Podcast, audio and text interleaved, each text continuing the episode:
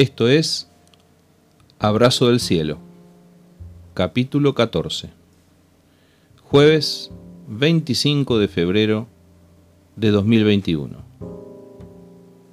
Hoy compartimos Su presencia es nuestra paz. Señor, tú nos concederás la paz. En realidad, todo lo que hemos logrado viene de ti. Libro del profeta Isaías, capítulo 26, versículo 12, en la nueva traducción viviente. El 16 de junio de 1982, en medio de la Guerra de Malvinas, se realizó en Buenos Aires el Festival Musical de la Solidaridad Latinoamericana. Varios grupos y cantantes se reunieron para juntar víveres y provisiones para los combatientes, al tiempo que pedían por el fin de la guerra. El dramatismo del momento, lo inesperado de la confrontación bélica, la posibilidad cierta de la muerte absurda, convirtieron a Algo de Paz, esa canción de Raúl Porcheto, en un himno popular. En los momentos difíciles de la vida, todos buscamos algo de paz. Isaías dice aquí, sin embargo, que más que algo, puede haber alguien que nos dé paz. Señor, tú nos concederás la paz.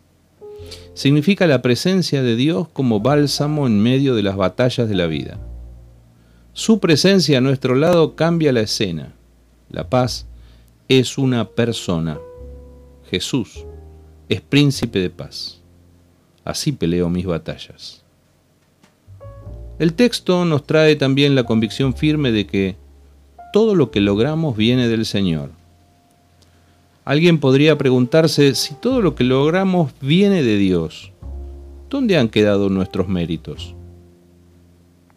Su poder, sus milagros, su intervención soberana es la clave para que alcancemos los logros de la vida. Todos sabemos que sin Dios no lo hubiéramos podido hacer. Los dos elementos de este versículo, el Señor es nuestra paz y la clave de todo lo que logramos, parecen desconectados, pero no.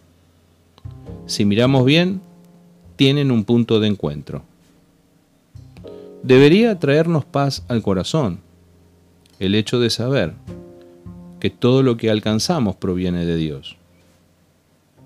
Entonces, la próxima vez que te enfrentes a un gigante, recordá que hubo logros anteriores que hubieran sido inalcanzables sin la presencia de Dios a tu lado.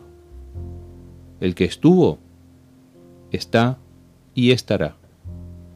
Su presencia es nuestra paz. Abrazo del cielo.